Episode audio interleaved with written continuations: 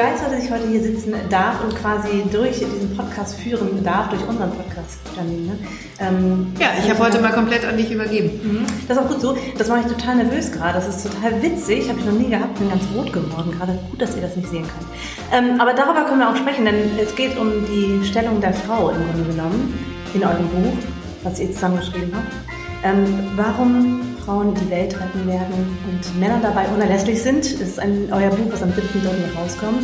Und das ist ganz, ganz wichtig. Und ähm, du hast zusammengeschrieben mit Ines Imdahl. Und du bist auch hier heute, und das freut mich sehr, sehr, dass wir darüber sprechen können. Und ich würde sagen, ich übergebe jetzt schon direkt an euch beide, weil ich wissen wollte, wie ihr euch gegenseitig so vorstellen würdet, wenn ihr zusammen in einem Raum seid. Also das, diese Fragen werden oft kommen, jetzt ganz bestimmt. Aber äh, Janine, stell doch mal Ich stelle mal Ines vor. vor. Ja, ist, genau. Das ist jetzt wirklich, das haben wir bislang so noch nicht gemacht. Das finde ich großartig.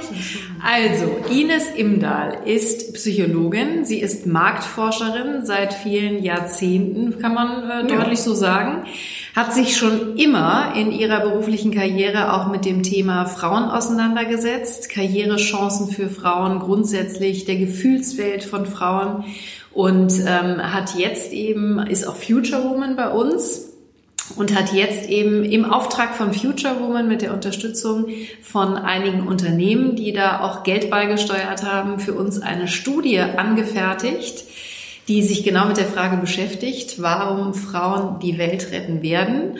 Und ähm, Ines hat dann eben auch, weil das kann sie nämlich auch wunderbar, diese wissenschaftlichen Ergebnisse für das Buch aufgeschrieben und äh, das kann sie nämlich wahnsinnig schön und unterhaltsam und deswegen ist das jetzt auch kein wissenschaftliches Buch, wo direkt vielleicht alle denken, um Himmels Willen, bitte damit möchte ich gar nicht konfrontiert werden, sondern es ist ein unterhaltsames Buch. Da kann ich jetzt mal kurz mal ein, eingreifen und sagen, ihr seid auch beide viel zu unterhaltsam, dass es ein langweiliges, so Zahlen überlastetes Buch äh, werden würde. Auf keinen Fall.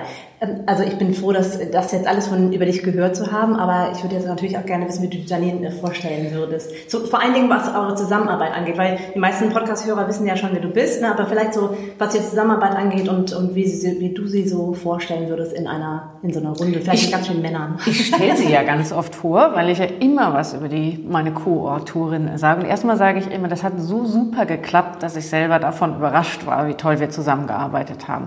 Und die Idee kam ja von Janine. Wir kannten uns schon über eine gemeinsame Physiotherapeutin. Vielleicht hat das noch nicht jeder im Podcast gehört, dass, dass, wir das, dass wir uns so kennengelernt haben. Haben uns mal, glaube ich, ganz am Anfang deiner Selbstständigkeit über eine Konzeption unterhalten haben dann ähm, gemeinsames Interview geführt für ihr erstes Buch, Going Green, und äh, sind uns dann auf diversen Veranstaltungen wieder begegnet, wo Janine moderiert hat und ich ein Keynote gehalten habe oder irgendwie anderweitig als Gast eingeladen war. Und dann rief Janine an und sagte, Ines, wir schreiben ein Buch und es wird ein Bestseller. und wenn Janine so anruft, äh, ich weiß nicht, du kennst sie ja viel, viel länger noch als ich, dann sagt man eigentlich nichts anderes mehr. Dann sagt man, äh, okay, das machen wir. Und dann habe ich gesagt, ja, dafür ähm, schlage ich mir äh, die Nächte um die Ohren, denn das muss man auch. Ja, und was ich eben immer erzähle, ist auch ihre Geschichte, die natürlich wahrscheinlich wirklich jeder eurer Hörer inzwischen kennt, äh, wie sie ausgestiegen ist aus ihrem Traumjob und wie faszinierend ich das finde dass sie einfach nochmal auf Null gegangen ist und sich anderweitig jetzt äh, verwirklicht hat und die Top-Nachhaltigkeitsexpertin geworden ist in Deutschland und damit auch richtig Geld verdienen kann. Und mir ist das ein großes Vorbild, weil ich immer denke, ich muss das auch nochmal machen und äh, nochmal mehr Sinn in die Tätigkeiten äh, bekommen. Also insofern erzähle ich eigentlich diese Geschichte immer äh, wie Janine aus dem Traumjob ausgestiegen ist und aus ihr noch was Besseres geworden ist als schon vorher. Und ich bin echt total happy, dass wir das zusammen gemacht haben. Und man würde sich vielleicht jetzt mal fragen, was denn jetzt Nachhaltigkeit mit der Frauenrolle zu tun hat, aber das spielt ja auch schon sogar bei der Entstehungsgeschichte mit von Future Woman eine große Rolle. Oder es war überhaupt die, die, die Entstehungsgeschichte von Future Woman. Genau, also es ist tatsächlich bei uns bei Future Woman äh, auch entstanden. Also Future Woman, äh, das haben wir ja den Zuhörerinnen und äh, Zuhörern auch schon öfter erklärt, ist halt eine Plattform, wo es darum geht, Frauen mit deren Expertise in der Nachhaltigkeit auch eine Plattform zu bieten und vor allen Dingen sie auch in die Öffentlichkeit zu bringen, in die Medien, in die Programme. Und ähm, deshalb ist es eben äh, natürlich auch ein Thema, was uns umtreibt bei Future Woman, dass wir uns gefragt haben, warum interessieren sich Frauen so in der Wahrnehmung eigentlich viel mehr für das Thema Nachhaltigkeit? Also, weil wir haben schon viele Frauen, die sich da deutlich mehr zu hingezogen fühlen ähm, und deswegen auch viel in Abteilungen von Unternehmen beispielsweise, die sich mit dem Thema Nachhaltigkeit beschäftigen, arbeiten, aber sie arbeiten halt nicht in den Führungsetagen, weil da sind wir dann wieder an den äh, gläsernen Decken angekommen und an diesen ganzen Systemen, die halt irgendwie an der Stelle scheitern und äh, nicht gut funktionieren. Und wir wollten zum einen rausfinden, warum ist das überhaupt so, dass Frauen sich offenbar mehr für das Thema verantwortlich fühlen und dann aber eben uns auch fragen, ähm, was bringt denn eine solche Studie vielleicht eben auch und die Stärkung der Frauen, die ja dahinter steckt, eben auch für das Thema Nachhaltigkeit. Und da konnten wir, glaube ich, einige äh, wichtige Stärken auch herausfinden, die unerlässlich sind, um eben auch die vielen Nachhaltigkeitsfragen der Zukunft zu klären. Über diese Stärken sprechen wir auf jeden Fall auch gleich, aber ich wollte nochmal auf dich zurückkommen, Ines, auf den Satz, äh, was ich im Buch gelesen habe, ähm, ich sollte eigentlich ein Junge werden. Mhm. Da habe ich, äh, muss ich auf jeden Fall weiterlesen. Ich dachte, was meinst du denn damit? Ähm, also erklär das mal und erklär mal oder sag mal, was du, ob du denkst, das hat dich in, deinem, in dem Buch ähm, beim Schreiben und beim Forschen und beim, bei den Fakten rausbekommen äh, dich begleitet. Also ist es irgendwas, was du jetzt abschließen kannst, weil du das Buch geschrieben hast oder ist es immer noch ein Thema? Also ich glaube, dass dieses Thema einen Menschen für immer begleiten wird. Also das war ein Satz, der mich extrem geprägt hat, der mich aber auch extrem angetrieben hat, den meine Mutter mir in frühester Kindheit mitgegeben hat. Es war kein schönes Erlebnis. Aber es hat dazu geführt, dass ich immer beweisen wollte, dass äh, Frauen genauso gut sind wie Männer, obwohl ich das Grundgefühl mitbekommen habe, dass sie es nicht sind. Jetzt habe ich da viel auf der Couch gelegen, ich bin Psychologin und ähm, in dem Buch war es einfach nochmal eine wunderbare Gelegenheit, mitzubekommen, dass ich damit gar nicht alleine bin, weil ganz viele von den Führungsfrauen, die wir hm, gesprochen hatten, hatten ganz ähnliche Erfahrungen. Also, dass sie mitgekriegt haben, eigentlich gab es so ein Ideal in der Familie, dass es irgendwie einen männlichen Nachfolger geben sollte oder da sollte dann lieber ein Junge was übernehmen. Und wir haben ganz unterschiedliche Erfahrungen damit gemacht. Also entweder sie hatten dann in ihren Vätern oder Müttern ähm, einen besonderen Förderer, der gesagt hat, Mensch, es ist ein Mädchen, aber das soll bitte die gleichen Chancen haben. ist schon, schon, wie man das formulieren muss, das ist schon so komisch, ne? Und, und oder aber ähnliche Erfahrungen äh, wie ich, die es eigentlich immer eher so als Handicap gesehen haben und die ganze Zeit versucht haben zu beweisen, dass es aber keines ist.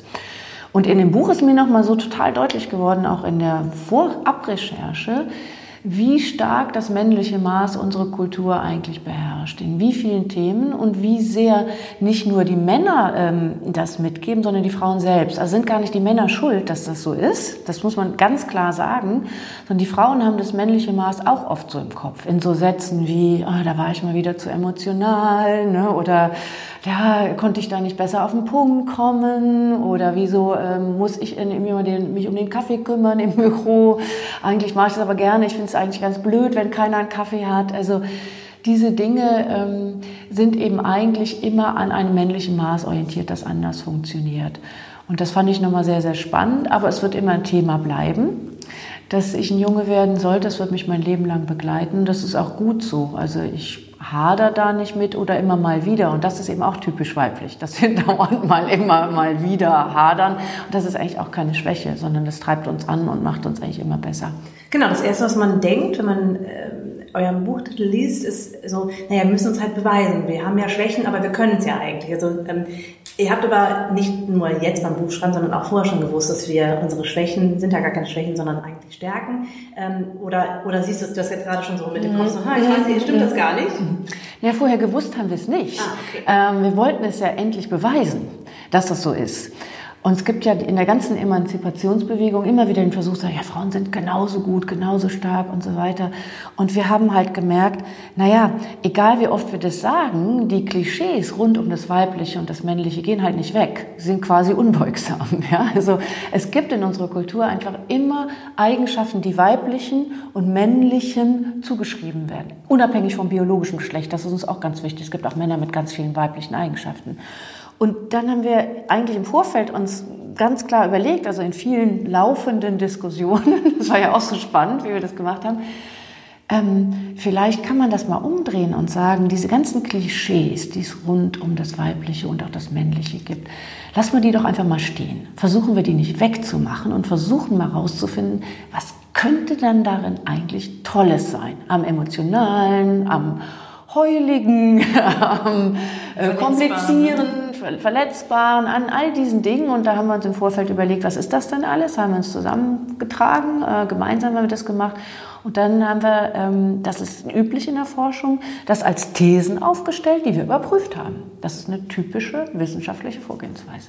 Und ich kann vielleicht noch ergänzen, was Ines ja auch sagt, zu ihren eigenen Erfahrungen, auch wo du einfach so merkst, du stößt als Frau, auch schon als Mädchen natürlich in gewissen Bereichen immer an Grenzen. Also äh, ich war zum Beispiel, ich bin ja Tochter eines Baustoffhändlers, bin früh schon als Kind auch auf Messen mit gewesen. Ich hatte auch wirklich total hellblonde, kurze Haare und wurde aber ganz automatisch immer als der kleine Nachfolger begrüßt. Ähm, weil keiner äh, gedacht hat, dass ich vielleicht auch ein Mädchen sein könnte. Ja? Also das war einfach so festgelegt, das war in deren Köpfen überhaupt nicht denkbar. Gleiches habe ich im Grunde erlebt, äh, als ich zur Kommunion gegangen bin, zur Heiligen Kommunion. Ich bin katholisch aufgewachsen und ähm, alle Messdiener, also alle Jungs wurden danach auch Messdiener. Und Mädchen gab's halt nicht als Messdienerinnen bei uns im kleinen Ort. Und ich habe dann so lange Bambule gemacht da äh, mit anderen zusammen, bis wir dann auch Messdienerinnen werden durften. Und ich meine, Kirche wissen wir eh, katholische Kirche ist ein sehr männlich dominiertes Feld. Und ähm, das, das ist natürlich dann einfach auch in deinem Gedächtnis verankert, ne, diese Erfahrung. Auf der anderen Seite habe ich damals gerade, was das Messdiener äh, sein anbelangt, auch schnell gemerkt, wenn du hart genug kämpfst und lang genug nervst, dann ähm, kannst du vielleicht auch was verändern. Ne? Und äh, das ist so bis heute in mir drin, glaube ich. Es ist so witzig, wie viele Parallelen es da gibt. Ich musste Kurzhaarfrisur, also immer auch rappelkurz blond und ich bin auch immer als Junge durchgegangen. Und das geht ja auch so, bis man so kurz vor der Pubertät ist, kann man ja auch körperlich richtig gut mithalten. Und äh, das habe ich als erstes versucht, der bessere Junge zu sein und wie ein Junge zu sein. Finde ich lustig, dass wir da so Parallelen hatten.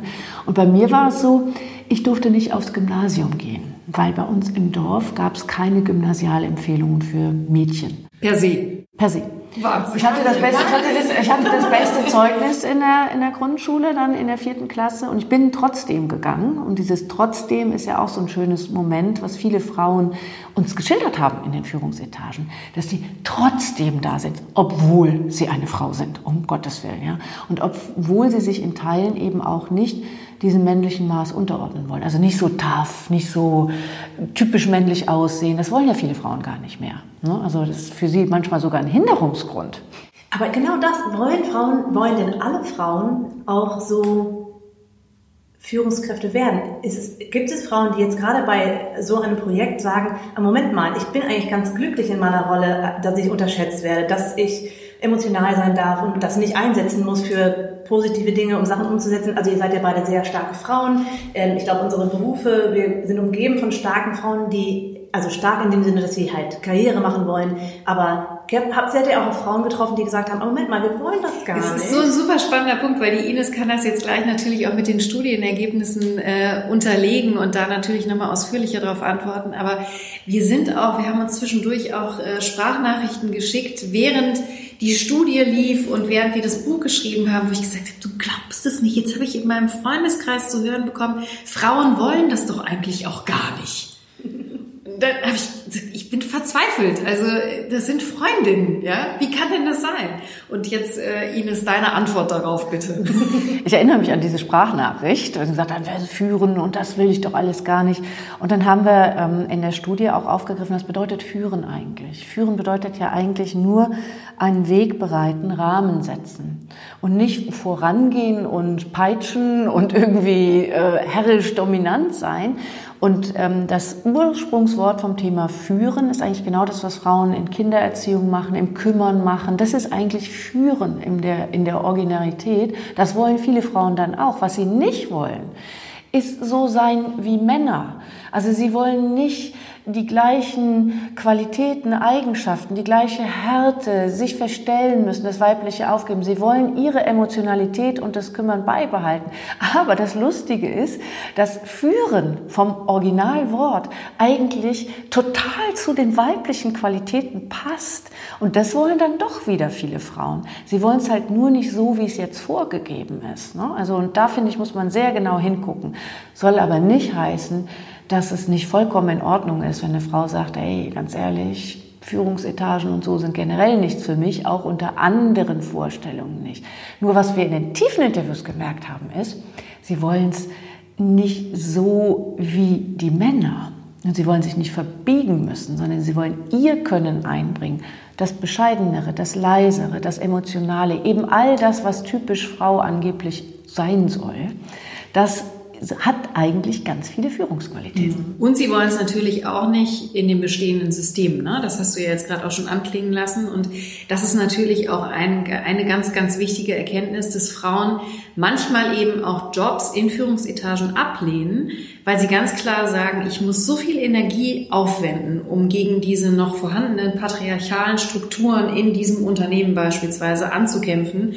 Da habe ich keine Zeit dafür. Und ich brauche auch die Möglichkeit, dann zu arbeiten, wenn es halt vereinbar ist mit Familie und äh, mit Beruf. Äh, Dr. Carella Eswaran beispielsweise, Kinderärztin hier in Köln, ähm, die hat beispielsweise auch gesagt, wir müssen halt gesellschaftlich dafür sorgen, dass Frauen eben auch die Freiräume haben, dass die sich halt nicht um diese ganze äh, Care-Arbeit und, und diese ganzen anderen Dinge zu Hause kümmern müssen alleine und damit dann keine Freiräume auch mehr haben, um wirklich Top-Positionen einzunehmen. Ja? Also wir müssen Arbeit und Gesellschaft natürlich auch komplett neu strukturieren.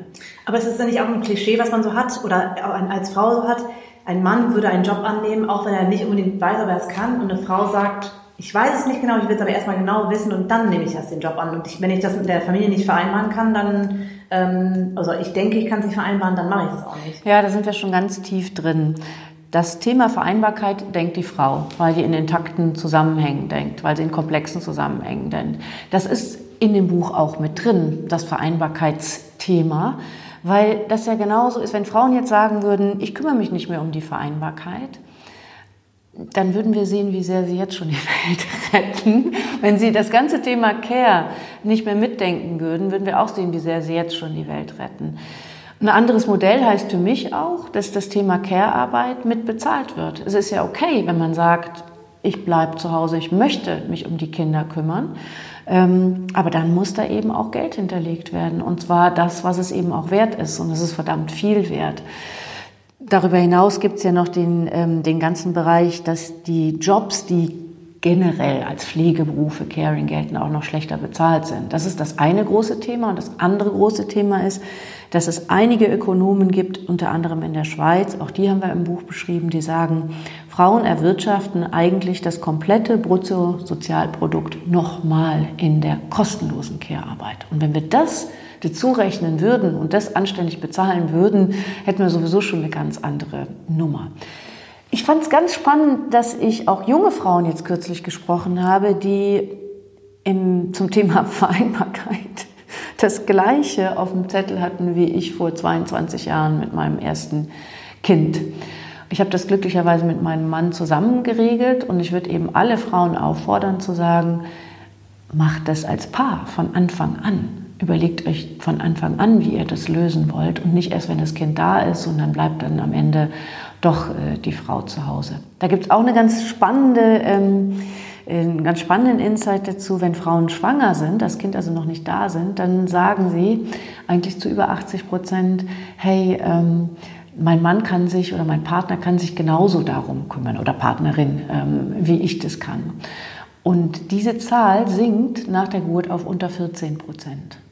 Das ist total interessant, dass du sagst, als ich schwanger war, ich war der festen, mit meinem ersten Kind, mhm. ich war der festen Überzeugung, dass ich das Kind auf die Welt bringe und dann kann ich ja endlich wieder normal agieren, weil ja. ich keinen Bauch mehr habe. Ich habe das Kind gar nicht mit eingeplant in meine Karriereplanung und dann habe ich auch weiter gearbeitet und wurde dann aber ganz schnell von meinem damaligen Chef äh, eingeordnet, als ich gesagt habe, ich hätte gerne eine Gehaltserhöhung und er hat dann gesagt, also als Mutter kannst du doch froh sein, dass du einen Job hast.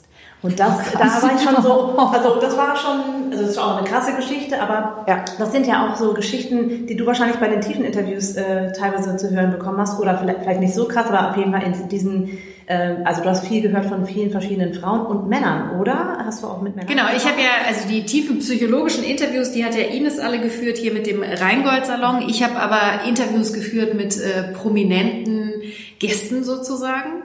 Und ähm, ja, da sind auch interessante Sachen dabei gewesen. Ähm, und wir haben eben auch mit Männern gesprochen. Also ich fand zum Beispiel total irre die Geschichte von Dirk Steffens, ähm, kennen viele wahrscheinlich aus dem Fernsehen. Und der hat gesagt, er ist äh, tatsächlich in einer Umgebung aufgewachsen mit seiner alleinerziehenden Mutter und ansonsten nur Schwestern dass der immer gedacht hat, Frauen regieren sowieso die Welt. Weil, also, das war halt einfach so, der ist nach Hause gekommen und es war vollkommen klar, wer das Sagen hat.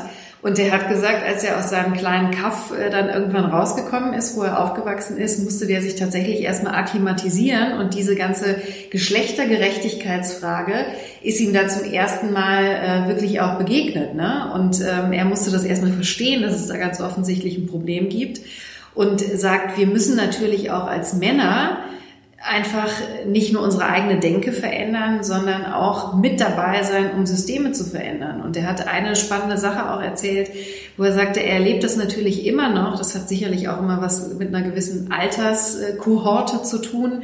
Aber wo er eben auch sagt, ähm, natürlich gibt es diese Situationen auf Veranstaltungen, wo halt viele Männer zusammenstehen und vielleicht auch ein, zwei Frauen und dann verlassen die Frauen die Runde und dann wird halt auch heute immer noch irgendein Spruch über deren Körper oder dergleichen gemacht, wo er sagt, eigentlich müsste man natürlich dann als Mann auch sagen, Sie mal, habt ihr anderen den Schuss eigentlich nicht gehört? Ne?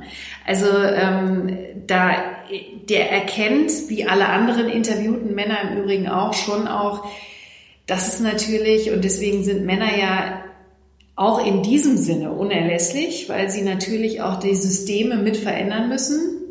Aber wir brauchen sie natürlich auch mit ihren Stärken, die sie mitbringen. Ne? Also das, es geht ja bei unserem Buch und bei den Erkenntnissen auf keinen Fall darum zu sagen, es ist ein Geschlechterkampf und wir wollen jetzt quasi mindestens den gleichen Teil vom Kuchen abhaben oder sogar quasi die Verhältnisse umdrehen. Darum geht es überhaupt nicht, sondern es geht darum, das Beste von allen zu bekommen, um dann halt entsprechend damit in die Zukunft zu gehen und schneller auch voranzukommen bei den großen Fragen der Zukunft. It's not a cake. Das war jetzt ähm, tatsächlich etwas, was ich. Nee, das finde ich wirklich eine gute Zusammenfassung. Es geht ja gar nicht um den Kuchen. Es geht darum, dass wir die Welt insgesamt retten wollen. Ja. Es gibt schon genügend Zahlen und Belege dazu, dass Diversity in den Unternehmen zu mehr Wirtschaftlichkeit führt. Und das, was wir jetzt hier vorgelegt haben, zeigt, dass es nicht nur wirtschaftlicher ist, sondern wirklich auch nachhaltiger ist. Und das zusammen etwas ähm, sein kann, was alle Führungskräfte in Deutschland, also wir haben ja auch eine repräsentative Umfrage, nicht nur eine tiefenpsychologische gemacht, das heißt, wir haben Männer mitbefragt, auch in der Tiefenpsychologie im Übrigen. Das fand ich nochmal super beeindruckend. Wir haben mir die Frage gestellt, ähm, äh, glauben Sie, dass Frauen, Frauen werden die Welt retten, weil? Und ähm, auf diese Frage haben nur ähm, 11 Prozent gesagt, die Frauen werden die Welt nicht retten. Das fand ich schon sehr überzeugend. Das heißt im Umkehrschluss, 89 Prozent der Menschen, der Führungskräfte in Deutschland denken, Frauen werden die Welt retten. Und dieses Ergänzungsverhältnis, was Janine gerade beschrieben hat, ist ja dabei mega, mega wichtig. Im Grunde zu sagen, die Eigenschaften und die Qualitäten von Männlichem sind toll. Wir lieben ja beide Männer. Also ich meine, vielleicht kann man sogar sagen, alle drei. alle drei, ja. Alle drei. Und äh, die sind toll, die Eigenschaften. Nur sie sind eben nicht mehr wert als die weiblichen Eigenschaften. Und wenn man das in ein Ergänzungsverhältnis bringt, dann wird's einfach richtig geil. Und die, die, die, die erste These, die wir ganz stark bestätigen konnten, war ja, dass Frauen ähm, sehr viel Wert auf ein intaktes Umfeld legen, komplexer denken. Das wird ihnen dann oft vorgeworfen als du bist ja so kompliziert, um die Ecke denken und äh, was ist denn, kommt nochmal auf den Punkt. Aber dieses Wertlegen auf ein intaktes Umfeld, das kann für Männer auch total relevant sein. Weil Männer neigen dazu, man sagt immer so fokussiert, äh, direkt zum Ziel zu kommen, aber sie riskieren sich dabei selbst. Nur um den, nicht den kürzeren zu ziehen, würden die auch ihr Leben riskieren. Das sieht man bei der Formel 1, das sieht man in so vielen Stellen. Und da können Frauen manchmal oder das Weibliche, um es wirklich auch präziser zu formulieren, können, äh, kann das Weibliche einfach manchmal auch helfen, dass sich nicht, nicht so viel riskiert wird. Das gilt für das Männliche selbst, aber eben auch für die ganze Welt. Und manchmal ist es dann wieder gut zu sagen, ja, okay, jetzt haben wir vielleicht genug mit bedacht, jetzt gehen wir mal voran. Und in allen Interviews, die wir geführt haben, war das ein Aspekt, wo eigentlich alle Männer, selbst die, die sagen, ah, mit Klimaschutz habe ich doch nichts mit am Hut, aber ich fliege noch mal schnell auf die Malediven, solange sie noch da sind. Das ist ja auch so ein Spruch, wo man so denkt, okay, wie kann man so äh, wenig den Zusammenhang mit ähm, berücksichtigen? Haben aber alle Männer gesagt, das ist wichtig und das wollen wir auch haben. Und da kann ich vielleicht auch nochmal einhaken, weil das natürlich äh, auch so eine besonders wichtige These wie eigentlich alle ist, ja. aber die eben auch dem Thema Nachhaltigkeit so viel ja. Schub geben können. Ne? Weil ähm, alle Nachhaltigkeitsthemen sind ja irre komplex, also mit ganz viel Zielkonflikten, wie man das immer so schön benennt. Ne? Wenn ich auf der einen Seite was einspare, habe ich aber vielleicht auf der anderen Seite plötzlich wieder was schlecht gemacht oder ich habe nicht äh, genug vorausgeschaut und ahne noch nicht, was da hinten dann am Ende quasi bei rauskommt. Und äh, insofern gerade bei dem Thema Nachhaltigkeit ist dieses komplexe Denken unfassbar wichtig. Und gleichzeitig muss man aber natürlich auch bei allem, was man bedenken will, äh, auch irgendwann mal loslegen. Ne? Ähm, und da ist dieses Zusammenspiel natürlich einfach sensationell gut, wie du es ja äh, vorhin auch, du hast geil gesagt und so ist es ja auch, ne? Und das zeigt so gut auf, warum es so wichtig ist, dass wir eben verstehen, dass im Moment das Weibliche einfach als, als zusätzlicher Anschub fehlt. Ja? Also es geht nicht darum, das andere schlecht zu finden, sondern es geht darum, dass wir einfach zusätzlich das Ganze befeuern könnten, wenn wir das Weibliche mehr mit einbeziehen. Jetzt hast du gerade schon gesagt, dass du äh, von, im, im, Freundeskreis Nachrichten bekommen hast, was, warum machst du das denn? Das geht ja alles gar nicht. Ähm, aber von, von Frauen haben Männer auch reagiert und gesagt, ja, das, aber ich habe ein bisschen Angst davor, dass ihr das jetzt macht? Nee, also äh, auch mein eigener nicht. ähm, aber der kannte sich natürlich auch genau äh, aus damit, was wir da so untersuchen und was die Ergebnisse sind. Und ähm, insofern hatte der jetzt keine Angst. Aber ich habe einige äh, Männer, die wir ja auch interviewt haben, gefragt, wie sie den Titel finden. Und erstmal ohne den Untertitel. Und ähm, die haben schon gesagt, dass sie im ersten Moment gezuckt haben und sich auch gefragt haben, ob sie bei dem Projekt mitwirken wollen und auch viele Rückfragen hatten, ähm, bis sie dann verstanden haben, dass es uns eben am Herzen liegt, beides zusammenzubringen. Ähm, und die wissen aber natürlich auch alle, dass es ja ein bewusst provokant gewählter Titel ist, damit wir einfach möglichst viele Menschen auch erstmal zum Thema bringen und zu unserem Buch. Wie war das bei dir im, im Bekanntenkreis? Also nicht bei den Leuten, die, die, ihr befragt habt, sondern im Bekanntenkreis, äh, im Freundeskreis, die Reaktion von den Männern? Ähnlich. Also warum Frauen die Welt retten werden, haben jetzt meine Männer zu Hause. Ich habe ja vier, also einen Mann und drei Söhne äh, neben einer Tochter eigentlich als guter Titel angesehen, ähm, aber dass der Mann oder die Männer im Untertitel vorkommen, war ihnen eigentlich allen sehr, sehr wichtig weil sie auch das Gefühl hatten, wir wollen ja nicht einen neuen Geschlechterkampf, wird auch zu Hause so nicht gesehen, also wie du eben auch nicht, sondern wir wollen die Gleichwertigkeit. Endlich zweierlei Maß. Ne? Mit zweierlei Maß messen ist einer meiner Lieblingsformulierungen aus dem Buch, zu sagen, lass uns bitte beides auf die gleiche Ebene heben und endlich die Gleichwertigkeit. Das finde ich auch noch so eine wichtige Sache, die mir, glaube ich, in dem Podcast jetzt hier auch noch wichtig ist, zu sagen, wir reden jetzt nicht immer über Gleichberechtigung. Das ist ja irgendwie so ein bisschen dieses alte Emanzipationsthema und Feminismus ist ja für viele Männer auch ein Schimpfwort. Schlimm genug, dass es so ist. Ähm, aber vielleicht kommen wir aus der Nummer raus, wenn wir sagen, gleiches Recht ist was anderes als zu sagen Gleichwertigkeit. Und damit kann man in der Unterschiedlichkeit ganz viel stehen lassen und sagen, ähm, aber es wird überall gleich bezahlt, es wird als Gleichwert angesehen, ob man emotional oder total logisch unterwegs ist. Und da haben wir auch einen Mehrwert rausgehoben. Ne? Ähm, wenn der Logik nichts mehr einfällt, dann fällt dem Unsinn immer noch was ein. Und ich finde, dafür können wir auch stehen. Absolut. Mm, es gibt im Buch viele Unterpunkte, logischerweise, das habe ich mhm. schon erklärt. Gibt es eine Sache für euch beide jetzt die Frage, die euch ganz besonders überrascht hat, wo ihr nicht erwartet hättet, dass das so als Ergebnis rauskommt?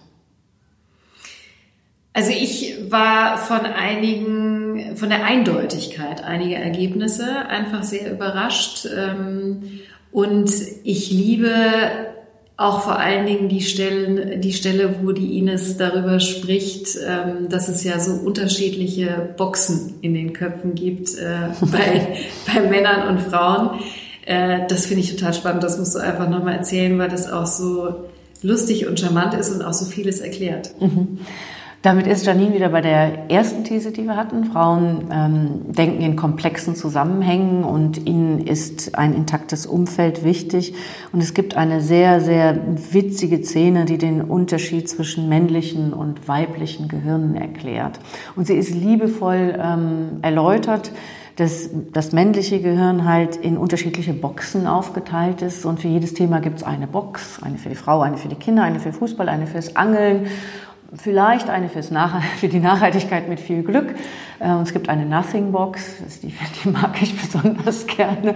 Eine Box. Die hätte ich so gerne. Ja, ich auch, die hätten wir alle gerne, in die die Männer gehen können, wenn sie sich halt entspannen. Und äh, die erklärt, warum sie so oft auf unsere Fragen ähm, was denkst du gerade? Antworten nichts.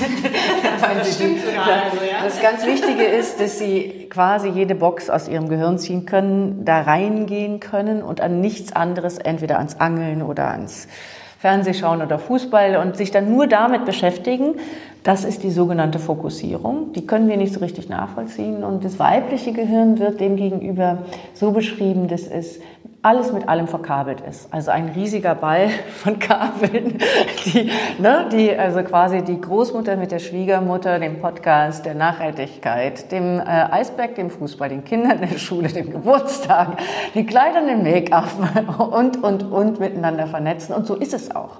Wir sitzen abends auf dem Sofa und haben keine Nothing-Box, sondern bei uns ist das wie am Computer manchmal dieses, ne, wenn, wisst ihr, wenn es so lädt und lädt und lädt und lädt und lädt. Und es dreht sich immer weiter. Das ist der komplexe Zusammenhang. Und wenn man das mal so liebevoll miteinander vergleicht, dann sieht man, an beidem ist ja was Tolles dran. Und es gibt für beides Vor- und Nachteile und es schafft in dieser lustigen Anekdote, glaube ich, auch viel Verständnis. Wenn man so denkt, okay, dann lass den Jungen mal in seiner Nothing Box. Das, das, hat gar nichts damit zu tun, dass er mich nicht mehr liebt. Die gibt's auch, die Liebesbox. Da, dazu gibt's auch noch eine schöne Geschichte von äh, Verena Pauster, Deutschlands Digitalisierungsexpertin sozusagen, ähm, die wir auch interviewen konnten für das Buch. Und äh, wir haben uns an einem Tag getroffen, digital, wo sie erstmal sagte, okay, es muss zehn Minuten später losgehen, weil ich muss hier erstmal nochmal was klären. Und dann war der Einstieg ins Gespräch auch direkt so, dass sie gesagt hat, ja, hier ist gerade ähm, äh, alles irgendwie schwierig. Ja, unser Kind musste nämlich aus der Schule äh, abgeholt werden, weil die Schule muss jetzt irgendwie schließen, warum auch immer. Und ähm, da hat sie gesagt, das ist so eine klassische Situation. Also bei mir geht jetzt direkt die ganze Maschinerie los. Ich frage mich, was ist das Kind später am Mittag, weil jetzt gibt's ja kein Mittagessen in der Schule. Wie kommt er zum Basketball, weil das findet normalerweise direkt neben der Schule statt, etc. Ne? Also diese ganze Litanei und sie sagt, und währenddessen sitzt mein Mann einfach nur da und nimmt zur Kenntnis, ah, der kommt jetzt nach Hause. Schule ist jetzt vorbei. Und damit hat er sich auch schon genug gekümmert. Und sie sagt, der hat schon das Gefühl auch, dass er sich kümmert und ich fühle mich auch nicht prinzipiell von dem allein gelassen, aber diese Maschinerie kommt bei dem gar nicht in Gang. Ja.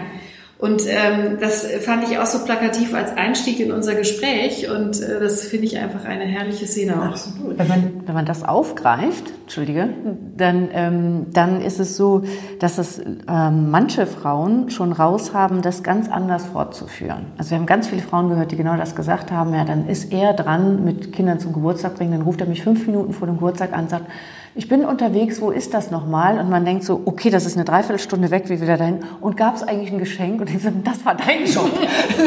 Aber so ganz der, der Klassiker, wir regen uns darüber auf.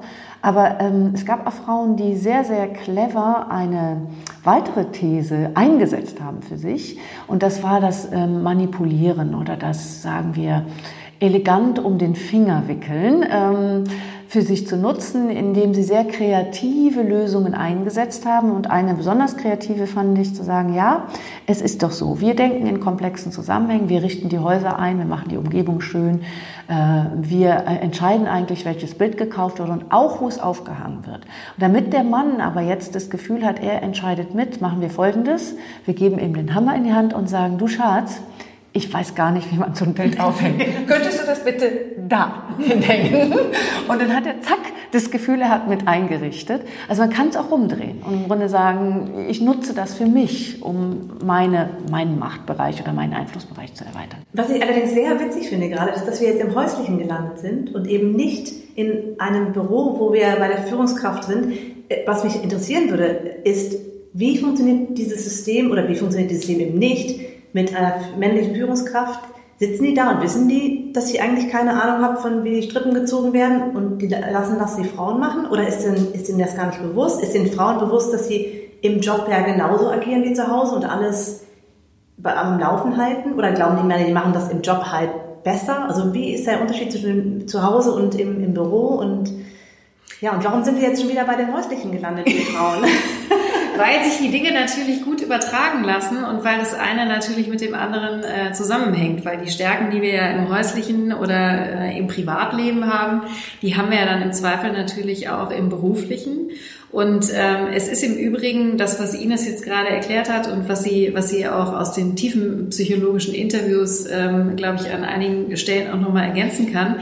Also Frauen sind auch im Job teilweise natürlich manipulativ und das kann man halt äh, gut oder schlecht finden, aber es geht im Grunde darum, dass man halt sagt, die gucken halt manchmal, auch gerade beim Thema Nachhaltigkeit, da sind ihnen bestimmte Ergebnisse halt so wichtig, dass sie sagen, wenn ich das nur so spielen kann, dass ich meinem Geschäft das Gefühl gebe, eigentlich war es ja deine Idee, aber wir haben zumindest ein gutes Ergebnis. Das beschreiben schon tatsächlich viele auch, ähm, dass sie so agieren, was aber natürlich für die Zukunft auch kein Modell sein kann, weil dann können die ja nie irgendwie sich selber auf die Schulter klopfen und äh, eben auch quasi die, die Lorbeeren einheimsen. Ne? Aber es ist eben auch ähm, ein Vorgehen, um zum Ziel zu kommen und gerade beim Thema Nachhaltigkeit liegt es ihnen dann auch besonders am Herzen. Und du hast es, glaube ich, Ines in den tiefen psychologischen Interviews auch so gehört, teilweise, ne? Also die Frauen nutzen natürlich oft geschickterweise, und das waren Beispiele auch von Männern, die ich jetzt hier geschildert habe, den Bereich des Häuslichen, um den Männern nicht gefährlich zu werden. Hm? Also wenn, viele haben uns aber auch auf der Führungsebene gesagt, ich habe das genauso gemacht. Also ich bin nicht weitergekommen mit dem Direkten, ich wollte aber unbedingt, das war sogar ein konkretes Nachhaltigkeitsbeispiel, ich wollte aber unbedingt hier in einem Packaging-Bereich mich durchsetzen und ich wollte unbedingt das haben. Und ich habe überlegt und ich habe vier Anläufe genommen und immer bin ich abgeblitzt. Und irgendwann hatte ich eine Idee, wie ich die Männer überzeugen kann und es war sehr hintenrum und sehr kreativ. Und ähm, diese weiblichen Eigenschaften ähm, sind ja etwas, die unterscheiden sich ja nicht, ob ich im Job bin oder ob ich zu Hause bin. Sie werden dem Häuslichen zugeschrieben, weil irgendwann mal in, vor ein paar Jahrhunderten das Weibliche in das Private geschoben wurde und aus dem Öffentlichen raus. Das kann man kulturell erklären. Ich glaube, es gibt auch einen kleinen Absatz noch dazu drin im Buch. Ähm, aber diese Trennung von dem Öffentlichen und dem Privaten ging einher mit der Trennung von Männlichen und Weiblichen. Und das Weibliche wurde immer ins Häusliche geschoben. Ist eine historische Geschichte. Die können wir uns aber darüber hinwegsetzen. Wir können sagen, das, was wir an weiblichen Eigenschaften gefunden haben, mag sich jetzt in netten Anekdoten am Häuslichen erzählen lassen. Es sind aber Qualitäten, die in, im Unternehmen und im Führungsbereich genauso relevant sind. Überhaupt ist die Trennung zwischen häuslich und öffentlich oder öffentlich und privat eine absolut künstliche. Also so zu tun, als ob Kinder, Familie, ähm, all das ähm, keine Rolle spielen würde in den Unternehmen, ist ja eigentlich schon der erste große Fehler. Weil da sind wir nämlich schon wieder beim Thema, was du eben hattest, äh, Emily, Vereinbarkeit. Sobald es um Vereinbarkeit geht, springen Kinder in den Unternehmen mit rum und werden mitgedacht und sind nicht irgendwo ins Private geschoben. Das gilt für Männer wie für Frauen. Also eine Zukunftsvision, die äh, man sich wünschen könnte. Aber weil wir jetzt, wir könnten wirklich noch stundenlang weiterreden. Absolut. Ähm, wir könnten das ganze Buch noch erzählen. Genau, das, das ja keinen Sinn. Genau, ihr wollt es gerne lesen. Trotzdem würde ich jetzt gerne noch als so von euch beiden eure Lieblings-Zukunftsszenario äh, hören für die nächsten zehn Jahre. Also ich habe ja äh, für das Buch eine Utopie geschrieben äh, wo es genau darum geht, äh, was wir hoffen, was nicht zuletzt auch vielleicht durch äh, die Ergebnisse von Ines Studie wie die Zukunft aussehen wird. Und ähm, da sind Frauen natürlich gleichberechtigt. Solche Netzwerke wie Future Woman zum Beispiel sind gänzlich überflüssig geworden und wurden umbenannt in Future Human, weil das natürlich alles gar nicht mehr gebraucht wird. Ähm, wir haben ein großes Maß an Demokratie und auch an Demokratiefeindlichkeit Gott sei Dank wieder verloren, sondern Demokratie zurückgewonnen. Wir haben eine ganz starke Transparenz äh, in der auch politischen Kommunikation weil wir verstanden haben, dass wir auch erstmal Klarheit schaffen müssen und die Menschen mitnehmen können, nur dann in diese ganzen Transformationsprozesse, wenn wir ihnen klar sagen, warum wir das tun müssen und was das bedeutet und auch mit welchen Herausforderungen das behaftet ist. Und ähm, wir haben weniger Kriege auf der Welt, weil beispielsweise äh, schon bei diversen anderen Studien eben auch nachgewiesen wurde, dass wenn Frauen an Friedensverhandlungen beteiligt sind, dass dann diese Abkommen viel, viel länger halten. Das ist ja nun ein Thema, äh, was auch gerade besonders relevant ist. Ähm, wir haben weniger Hungersnöte, wir haben weniger Hunger insgesamt auf der Welt, weil wir in der Lage sind, ähm, durch eben äh, auch die weiblichen Stärken, eine, eine Empathie auch global aufgebaut zu haben, dass wir eben an, auch an der Stelle viel weitergekommen sind und uns weniger auch in kriegerischen Auseinandersetzungen um Ressourcen streiten. Ähm, wir haben eben auch weniger geflüchtete Menschen oder Menschen, die aus ihrer Heimat flüchten, zum einen, weil der Klimawandel eben nicht so stark fortgeschritten ist, wie es im Moment aussieht, wie es sein könnte. Und das liegt nicht zuletzt auch daran, dass wir den Frauen eben auch mehr Bildungsmöglichkeiten geschaffen haben auf der ganzen Welt, weil das ist ja auch so ein, so ein Thema der Ungerechtigkeit, das gerade auch schon beim Thema Bildung immer die Frauen und Mädchen als Erste verlieren. Und das führt alles äh, zu einer Utopie, die sich nach einer sehr guten Zukunft anfühlt, oder? Auf jeden Fall ergänzend, und das ist auch in der Utopie mit beschrieben, würde ich eben das Thema Führung und Vereinbarkeit nochmal mit reinnehmen wollen.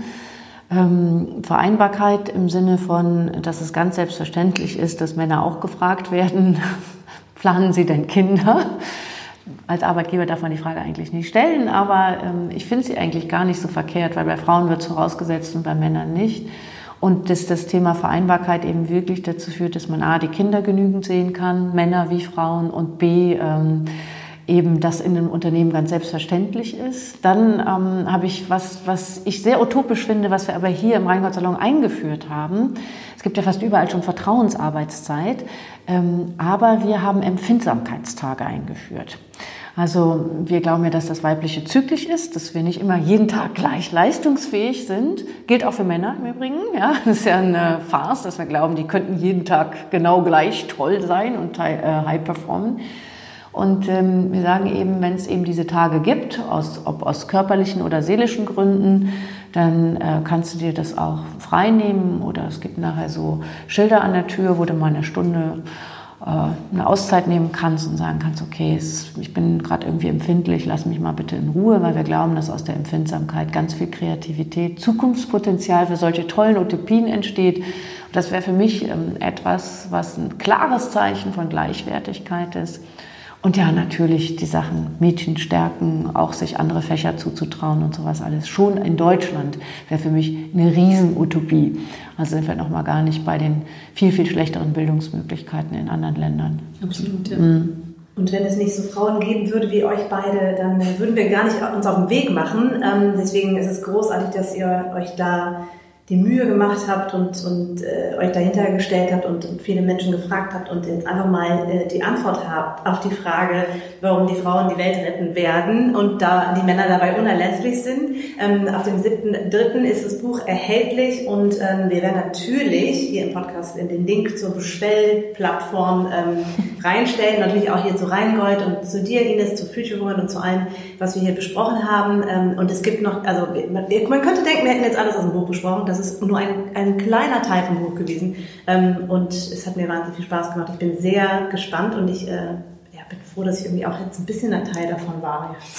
Ja, und wir danken dir, dass wir äh, dieses Interview mit dir führen durften und dass du mich bei interviewt hast. Also, lasst es euch gut gehen, hoffentlich bis zum nächsten Mal und äh, wie gesagt, alle Links sind hier im Podcast und da sagen, ich ein bisschen Daumen machen. Ne? Man unterstützt im Übrigen, das können wir an der Stelle auch noch sagen, mit dem Kauf eines jeden Buches eine junge Frau, die aus Kamerun aufgrund des Klimawandels geflohen ist und die äh, mit dem Geld sich hoffentlich irgendwann mit ihrer Familie zusammen wieder eine Landwirtschaft in Kamerun aufbauen kann. Großartig. Argument, was bei Männern echt gut ankam, war, das Buch sieht schick im Regal aus. Ich hätte es nicht für, für, für, möglich gehalten, aber mir wurde gespiegelt, dass das durchaus auch ein Kaufargument sein kann. Und da es ja dann auch auf äh, unsere liebe Odette einzahlt, äh, ist das auch ein guter Grund. Okay, ja. Wenn man jetzt sagt, was, was wollen die denn, ähm, dann erst recht kaufen und lesen und dann könnt ihr ja vielleicht versuchen, das zu widerlegen, das Ganze. Aber genau. das wird euch nicht gelegen. Naja, einen schönen Tag wünschen wir euch noch. Bis bald und äh, war schön, dass ihr zugehört habt. Tschüss. Tschüss.